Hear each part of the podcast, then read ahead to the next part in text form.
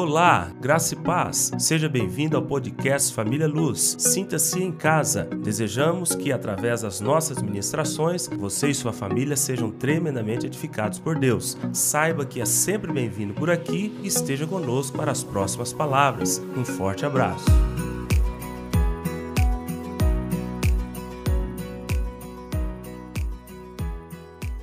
Hoje eu quero compartilhar com a igreja uma palavra que já vem queimando há algum tempo em meu coração. Espero que todos nós possamos sair daqui entendidos daquilo que Deus quer falar em nossas vidas nessa manhã. Nós temos três grupos agora aqui sentado diante de mim: os que conhecem a verdade, os que vão lutar para conhecer a verdade, porque não vai aceitar isso tranquilamente na sua mente e no seu coração, e aqueles que nunca vão se importar com isso. Agora abra a tua Bíblia no Evangelho de João, capítulo 8, versículo 32. É um versículo que muito conhecido e muito falado, mas pouco compreendido, que diz: "E conhecereis a verdade, e a verdade vos libertará". E é outro versículo que eu quero ler, você não precisa abrir, mas está em João 14, versículo 6. Respondeu-lhe Jesus: Eu sou o caminho, e a verdade e a vida. Ninguém vem ao Pai senão por mim. Irmãos, nós estamos vivendo uma igreja completamente encantada por aquilo que é a informação rápida em suas mãos e uma igreja em que o sistema, o mundo, está conseguindo entorpecer a mente, de modo que as pessoas não estão mais preocupadas em crescer em nível de revelação, principalmente no que diz respeito às coisas de Deus. Uma igreja que, por ter muita facilidade, de qualquer pergunta que quiser, vai lá no Google, faz. Agora tem uma inteligência artificial que você pergunta para essa inteligência artificial, vem até com textão explicando o que você está querendo dando resposta para você. Qual o objetivo disso? Fazer com que sua mente se estagne, paralise e você não deseje mais forçar a sua mente para aprender as coisas e você tenha tudo em suas mãos, mas não tem nada em sua mente para que isso possa fazer parte de você como um arcabouço, uma bolsa, vamos assim dizer, colocar dessa forma mais simples, de conhecimento que você carregue para onde você for. Isso na administração é chamado de capital cultural. Se existe um capital mais caro no ser humano, é o capital cultural, é o que você conhece. Eu estou olhando aqui para a Joenaide, o capital cultural da Joenaide é impagável e ninguém tira dela. Mas o que, que o sistema quer fazer? E isso é para emburrecer as pessoas e ter o maior poder de domínio sobre elas.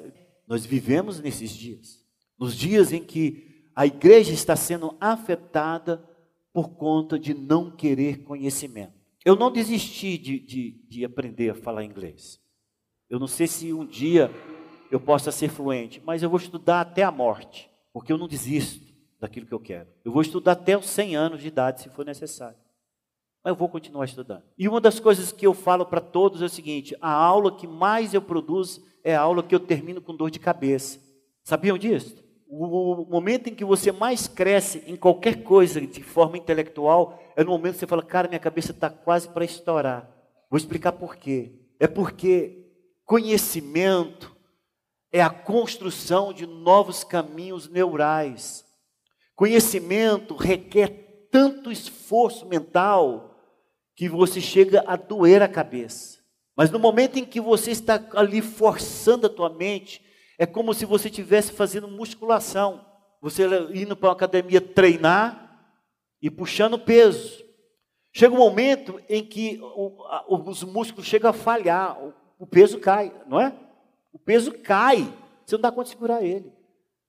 E os, os treinadores dizem: esse é o ponto certo. É que quando você você força tanto músculo que ele não consegue nem segurar o peso do braço, ele solta, cai.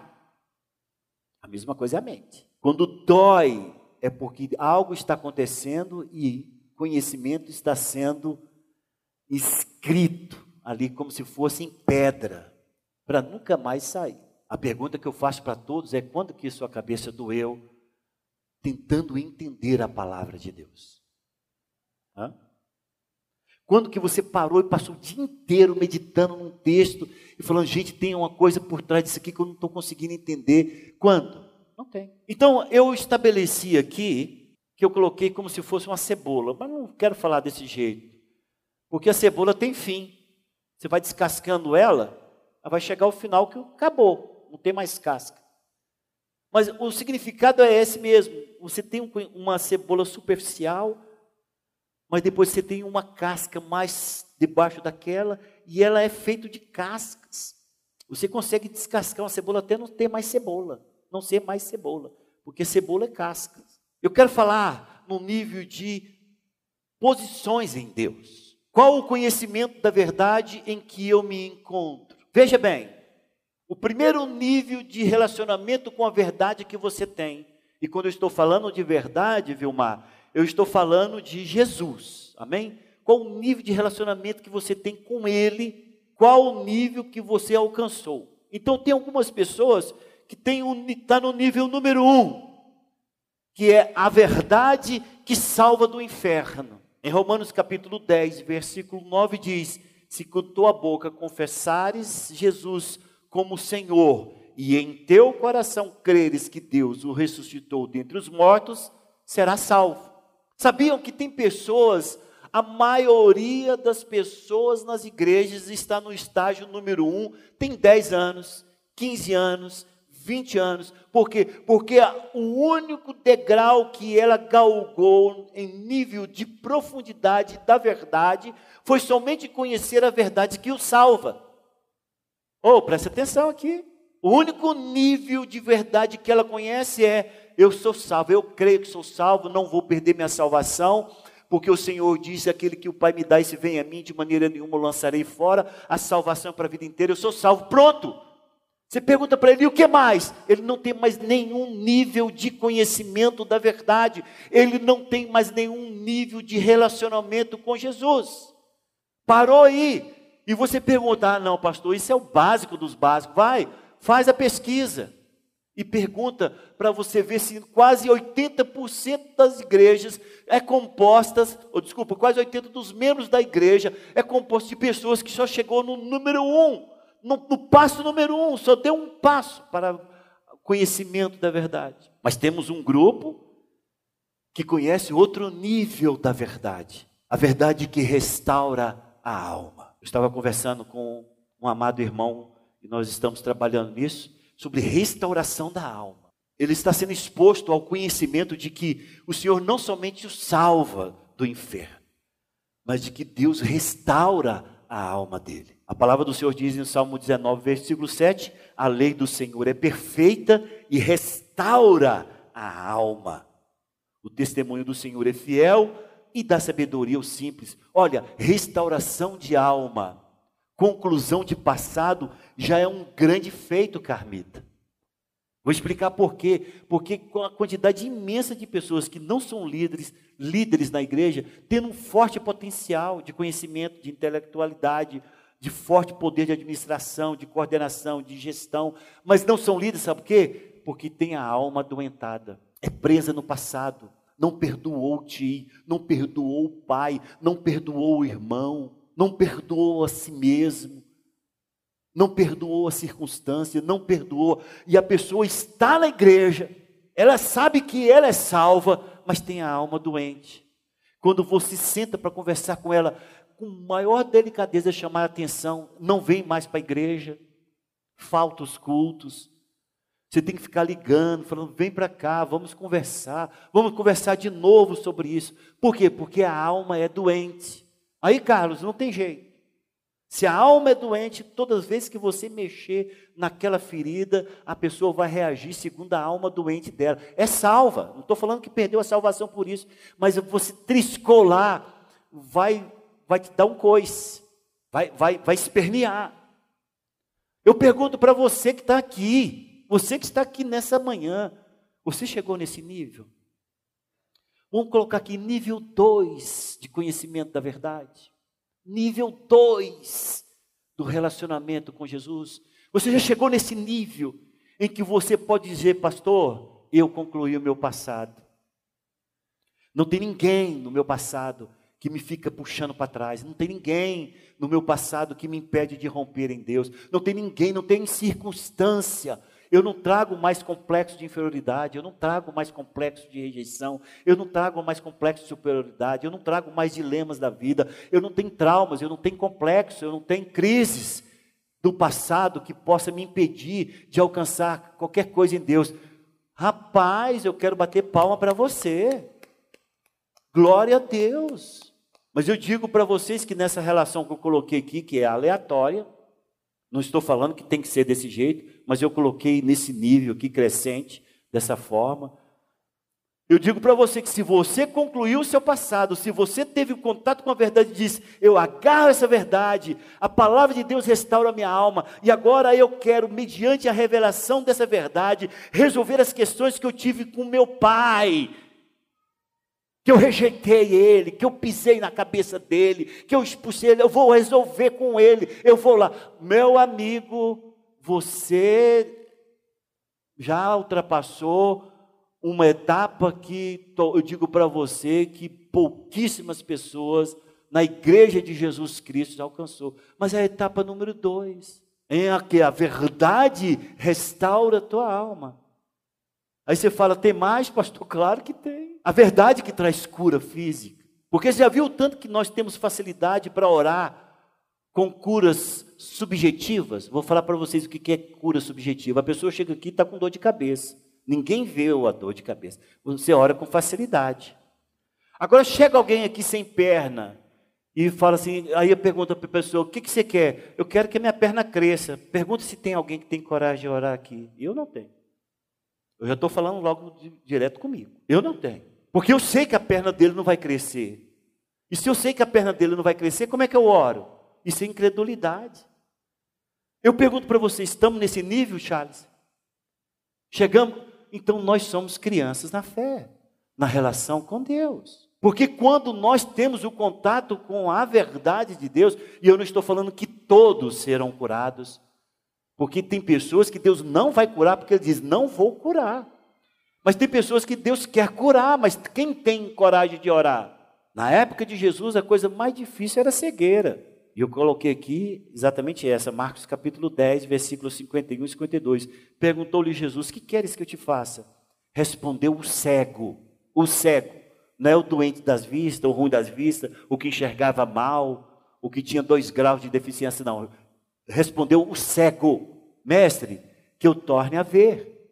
Então Jesus lhe disse: Vai, a tua fé te salvou, e imediatamente tornou a ver e seguia Jesus estrada fora. E aí, Olaine, cadê as curas nessa igreja? Aonde que estão as curas? Essa igreja chegou nesse nível de ter coragem para orar por cura, cura milagrosa.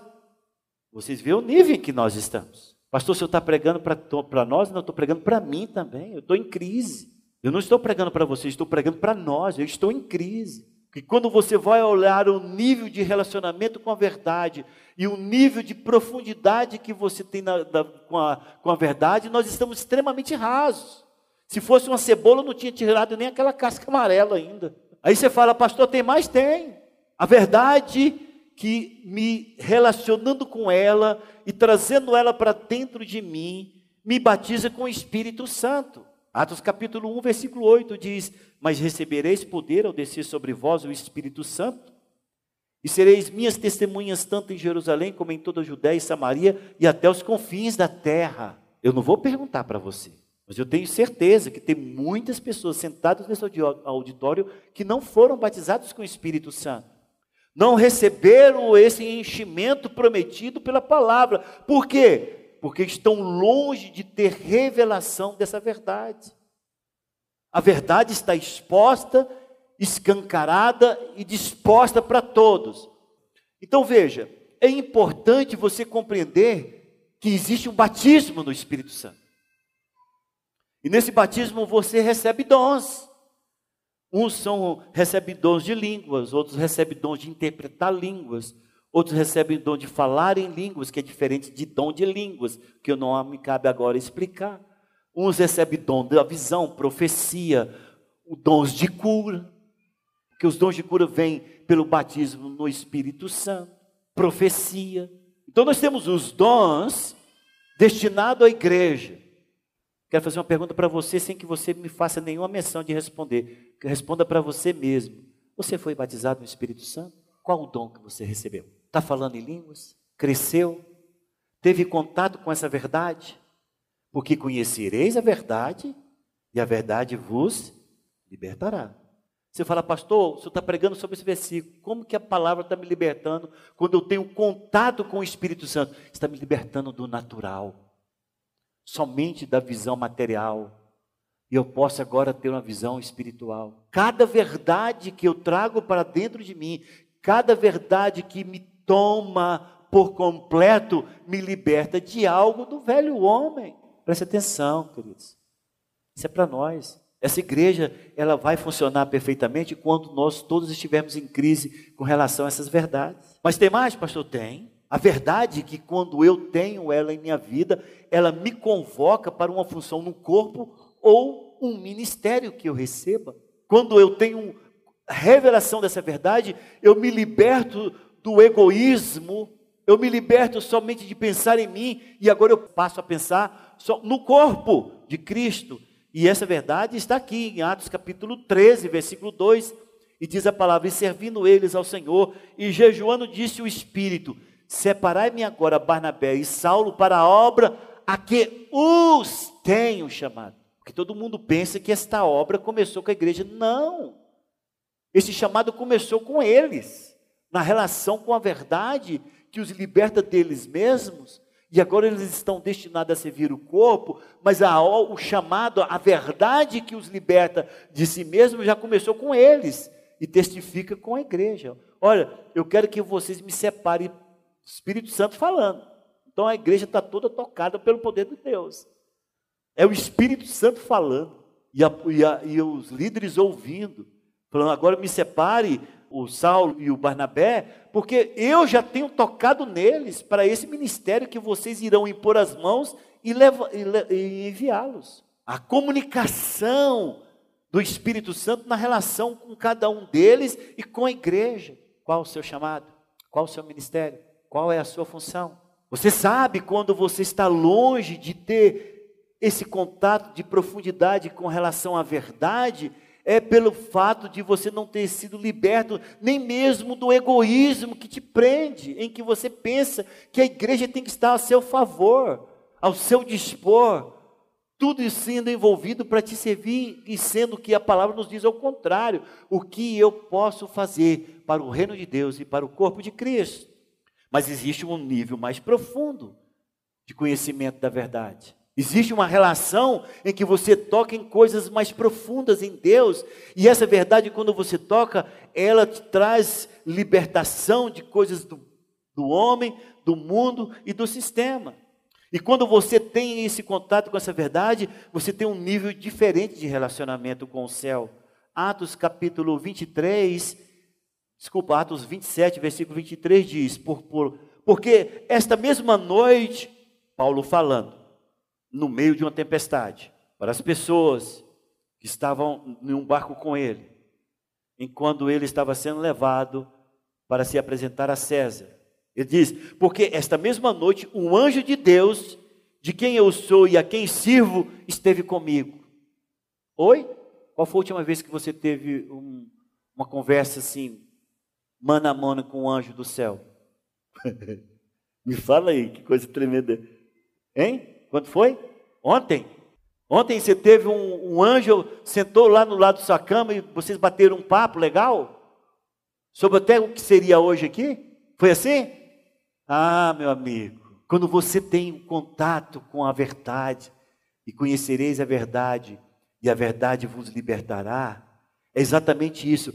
À medida em que você vai tendo contato com a verdade, ela vai arrancando os tapumes que esse sistema, que esse mundo colocou nos seus olhos.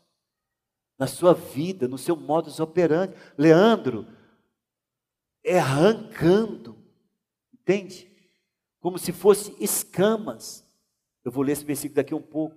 Dos nossos olhos, e você fala, cara, eu quero isto.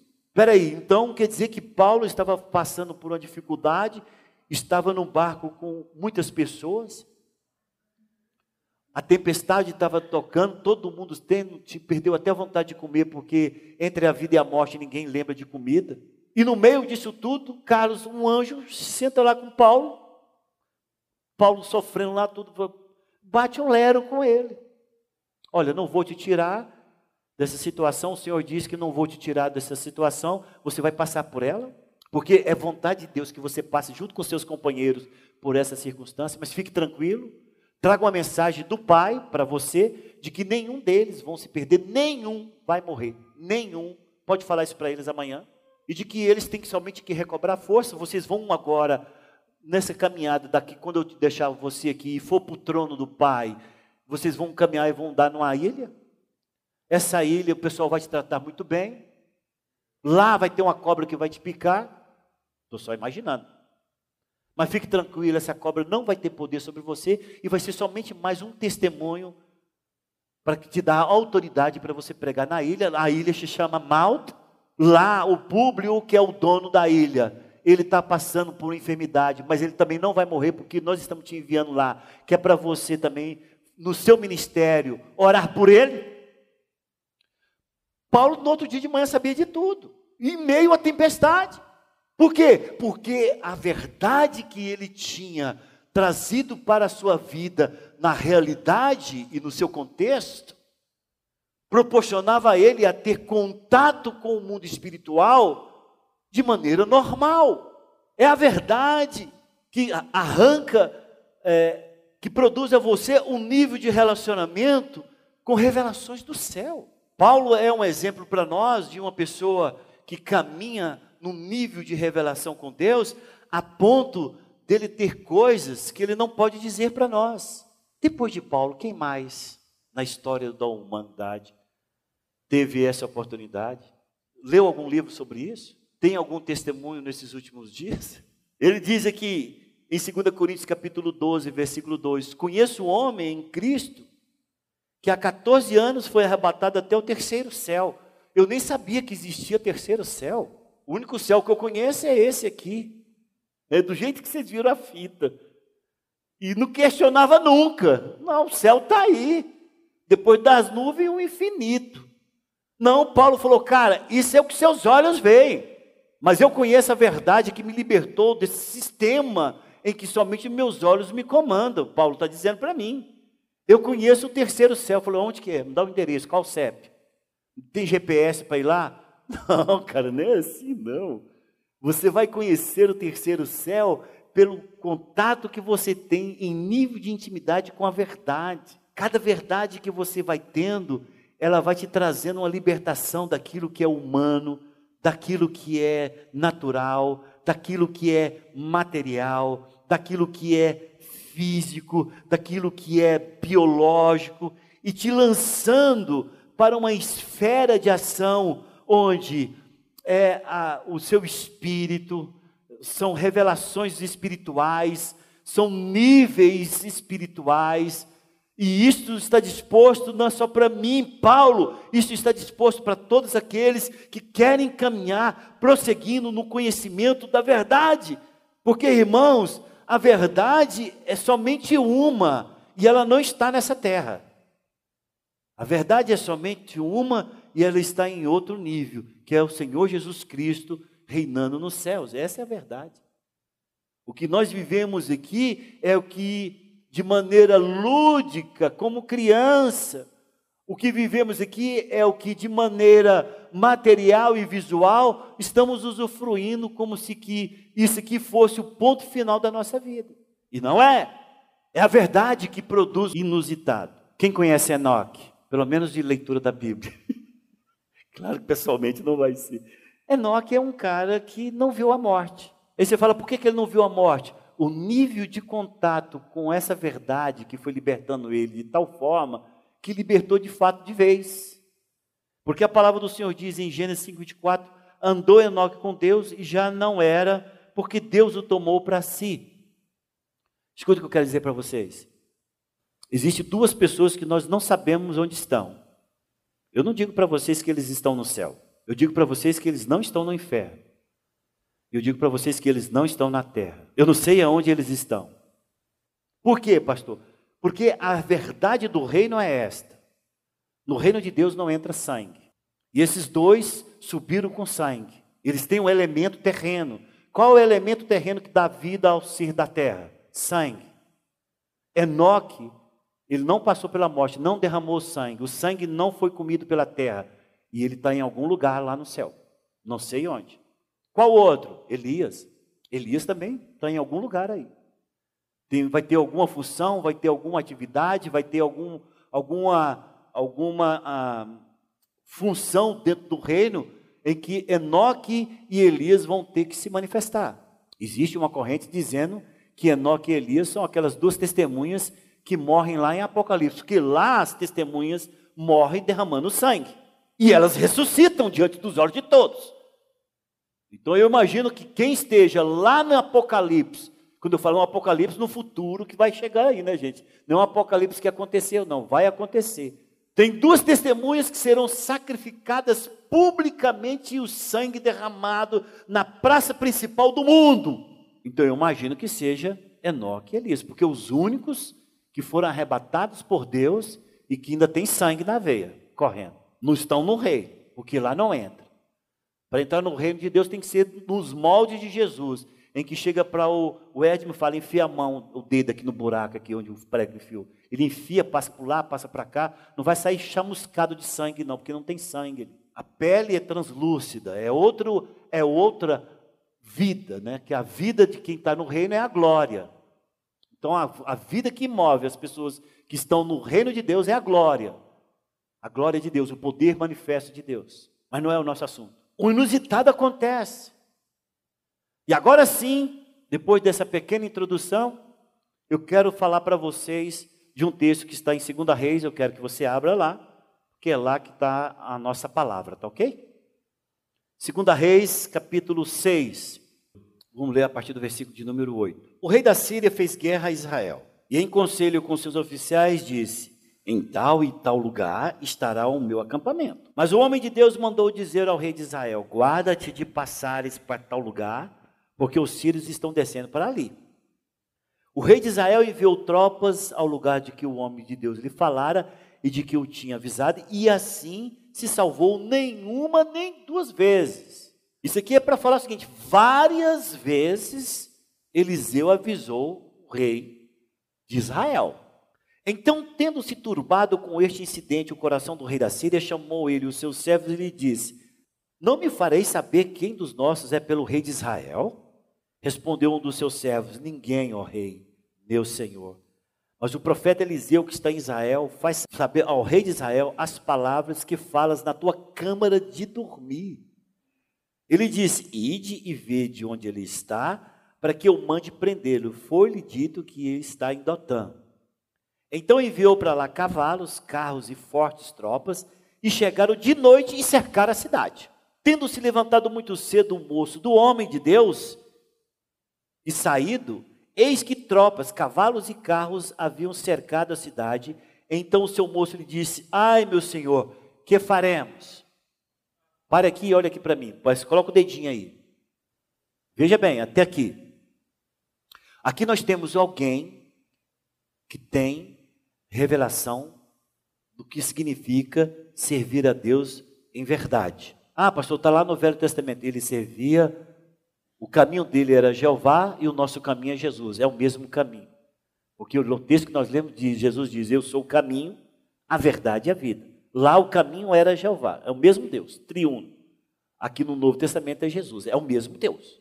A relação de Eliseu com esse Deus era tão de tanta verdade, de tanta relação com a verdade que o libertava das coisas deste mundo, que acabou que ele não se prendia às coisas naturais. Era benefício para sua seu país, para a sua cidade. O Senhor revelava para ele: olha, Eliseu, olha, olha lá o que, que o rei da Síria está pensando. Está querendo fazer isso e isso e isso. Ah, sim, eu vou avisar meu rei. Pode avisar. Avisou uma, duas, três, quatro, cinco, dez vezes, até que o rei da Síria falou: não pode ter alguém nos distraindo. Por quê? Porque o rei da Síria, os seus soldados, o discípulo de Eliseu ainda estavam no natural, vivendo somente nesta postura que nós vivemos hoje, só no natural, só olhando o que os nossos olhos veem, só presenciando aquilo que nós tocamos e pegamos. Versículo 16: ele respondeu: Não temas, porque mais são os que estão conosco do que os que estão com eles. Com base em quê? Com base na relação que esse cara tem com o mundo que transcende o natural, porque a verdade já o libertou das coisas promíscuas deste mundo e ele tem agora o contato com o sobrenatural. Ah, esse caminho é para somente alguns, não, é para todos nós, muito mais nós, que temos hoje o Espírito Santo. Versículo 17: Orou Eliseu e disse: Senhor, peço-te que abra os olhos para que veja. O Senhor abriu os olhos do moço e ele viu que o monte estava cheio de cavalos e carros de fogo em redor de Eliseu. Então vamos desenhar o cenário aqui, olha para mim. O cenário: um grupo de pessoas vivendo no mundo, só age no natural. A força está no natural, a vitória está no natural, tudo aquilo que eles pensam está somente naquilo que esse mundo projeta em seus olhos. De um lado tem um discípulo, e aí colocamos nós na, na, na posição desse discípulo. Ninguém aqui é melhor do que esse discípulo de Eliseu que sempre também, ainda que tenha um contato com o espiritual, não conhece a verdade, não se libertou das questões que o prende neste mundo, a verdade está distante para ele, não o libertou profundamente. Nós somos esse discípulo que o tempo inteiro estamos tendo contato com o sobrenatural e com o natural e não ficamos e não decidimos querer o caminho do nosso discipulador, Jesus.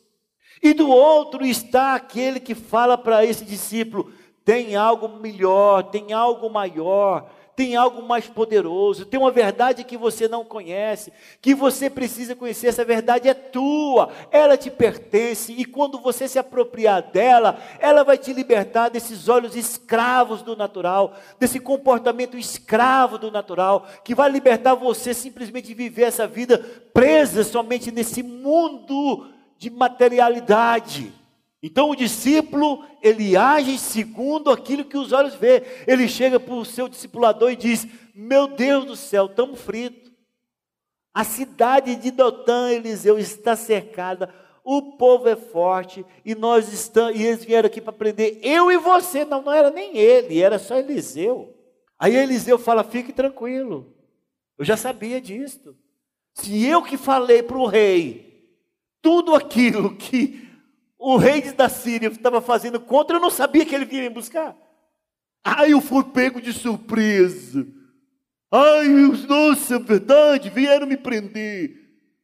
Acho que Eliseu fez até uma brincadeira com o discípulo dele. Eu falo para o rei a respeito de todas as ciladas, todas as armadilhas que o rei da Síria aprontou com o nosso rei. Quando chega a minha vez, Deus não me fala, Deus não me mostra. Claro que eu sei de tudo. E ele diz: Mas é o que estão conosco e o discípulo falava: aonde? Cadê? Por que, que eu não vejo? Essa deve ser a nossa pergunta: por que, que eu não vejo? Por que, que você não vê? Por que, que eu não vejo? Por que, que a verdade era só de Eliseu? Não, irmão, a verdade é para todas nós. Está aqui, no Novo Testamento, à disposição. Conhecereis a verdade, e a verdade vos libertará. E ele então ora: Senhor, por mim, abra os olhos dele pelo menos dessa vez, para que ele tenha a revelação do que está acontecendo no mundo além deste. E ele vê todas as carruagens de fogo cercando. Sabe o que, que Eliseu faz? Olhou para aquela tropa imensa de pessoas que vieram prender ele e falou: Gente, o que, que eu faço com esse povo? Faz assim, Senhor, cega eles, por favor. Mal acabou de falar, o povo estava cego. E aí ele falou, e aí, quem vocês estão procurando? Ah, estou procurando Eliseu, mas perdi a visão aqui. Eu falei, não, vem cá, vou te mostrar onde é. Levou para o rei. Quando levou para o rei, o rei falou, vou matar. Ele falou, não mata nada, você não vai matar nada aqui. Por que, que tem esse cara está tendo autoridade sobre o rei de uma, de Israel, pela autoridade espiritual que ele já tinha conseguido. Você mata quem você prender, põe comida, põe água, é, sacia a fome desse povo e nós vamos trazer a paz para esse lugar. Faça o que eu estou te dizendo.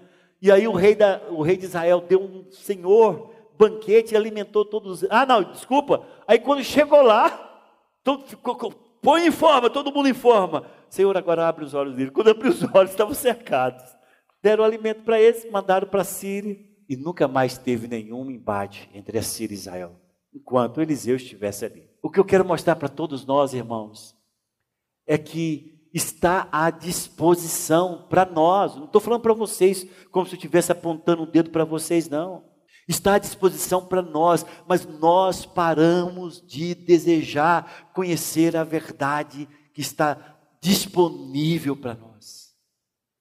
Paramos em um determinado estágio da nossa vida paramos em um determinado momento da nossa caminhada cristã, achamos que é o suficiente, quando na realidade Deus tem muito mais para oferecer àqueles que são seus filhos.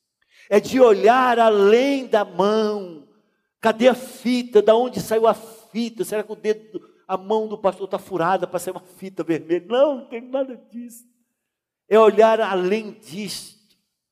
É de conhecermos a verdadeira palavra de Deus, a verdade que nos leve a crescer muito mais em Deus. Eu acho interessante porque é, nós vemos isso figuradamente sendo tirado da vida de Paulo. Está lá em Atos capítulo 9, na conversão dele, versículo 18. Figuradamente, Paulo, que se movia somente no natural, ele naturalmente está perseguindo a igreja, porque ele acha que a igreja estava sendo um tormento para os fariseus. Ele estava com cartas para levar esse povo preso. Paulo estava se movendo aonde? Somente no natural. Mas Deus deu a oportunidade para ele conhecer a verdade. Deus deu a oportunidade para ele conhecer a verdade. Deus está nos dando a oportunidade dia a dia de conhecer a verdade. Cada dia uma nova verdade, cada dia um novo conhecimento, cada dia uma, um novo entendimento, cada dia e crescermos nessa relação com Deus. No primeiro contato que ele tem, ele escuta a voz de Jesus Cristo, é Jesus falando, dizendo: Saulo, Saulo, por que me persegues? Ele tem uma, uma, uma, uma ação física daquilo que está acontecendo, ele cai por terra. E algo acontece simbolicamente nele para mostrar o quanto ele estava cego pelo natural. Cria-se como se fosse escama. Não é aqui sim, não, irmãos, não é que negócio assim, não, é dentro dos olhos. Cria-se como escama, ele fica cego. Essa cegueira, todos nós achamos que falamos dela rapidamente. Nós não entendemos porquê, e eu digo para vocês, no meu entendimento, aquela cegueira é Deus falando, é assim que você se encontra batalhando muito, mas sem compreender as coisas, lutando contra aquele que você deveria amar e pensando que está fazendo algo para mim, Paulo, porque você está perseguindo a minha igreja, achando que você está fazendo algo para mim. Esse é aquele que está preso no natural e cresceu de, nos olhos dele como escamas. E ele fica cego, ele fala: Meu Deus, então é desta forma que eu espiritualmente eu me encontro cego. É dessa forma que eu me encontro espiritualmente, fazendo as coisas como que tateando, porque na realidade eu não tenho a verdade reinando dentro de mim, como deveria ser. Eu penso que eu estou seguindo a verdade, mas na realidade a verdade não estava me libertando daquilo que realmente eu sou. E quando recebe a oração, as escamas caem dos seus olhos. Lá o texto diz que as, quando, quando ele recebe a oração, as escamas caem dos seus olhos. E aí começa-se o ministério. Nós temos que relacionar, gente. Ministério com as escamas. Aí ele passa a servir de, de maneira genuína o Senhor Jesus. Com quem que ele teve contato então? Ele teve contato com a verdade. Antigamente ele estava seguindo a letra a letra do Velho Testamento. Agora ele tem contato com a verdade. E a verdade o liberta de todo aquele comportamento que aos seus olhos parecia o real e o verdadeiro, quando na realidade ele estava enganado. Cai como escama dos seus olhos e começa-se um ministério de verdade, e agora ele começa então a servir verdadeiramente o Senhor, como deveria. Com contato com o que, pastor? Com a verdade. Vocês acham que ele para aí? Não, nós já lemos sobre ele. Ele começa a crescer na verdade, e cada dia se libertando cada vez mais. É o escritor que tem mais profundidade em escrever sobre a relação com Jesus Cristo, com os mistérios e com os ministérios. É o que desvenda guerras espirituais, é o que desvenda a maneira como lutar contra as guerras espirituais, é aquele que desvenda o mistério da reconciliação, é o que desvenda, o, que mostra o ministério da reconciliação, é aquele que traz a verdade. Por quê? Porque é aquele que, uma vez em contato com um patamar do conhecimento da verdade, ele não para, ele deseja mais, até chegar, Benelúcio, a uma situação em que ele fala: Não posso te contar isso, Benelúcio, é muito forte para você. É por isso que ele fala: Eu conheço um homem que, se no corpo ou fora do corpo, eu não sei, Deus o sabe, foi até o terceiro céu e viu coisas que não podem ser ditas. É muito forte, é difícil de você compreender, mas eu vi, eu tive o contato com essa verdade. Pronto? Vamos deixar isso só com ele? Ou ele é o ele que abriu o caminho para nós? Então acabou? Só Paulo pode ir no terceiro céu? Porque depois de Paulo, nunca mais tive notícia de alguém que tenha entrado no terceiro céu. Por que que não? Não tem nenhum versículo bíblico que diz, é proibido a Marlene de Brito entrar no terceiro céu? Então por que, que ela não vai? Não tem nenhum versículo bíblico que diz, Tiago Março só vai até o segundo.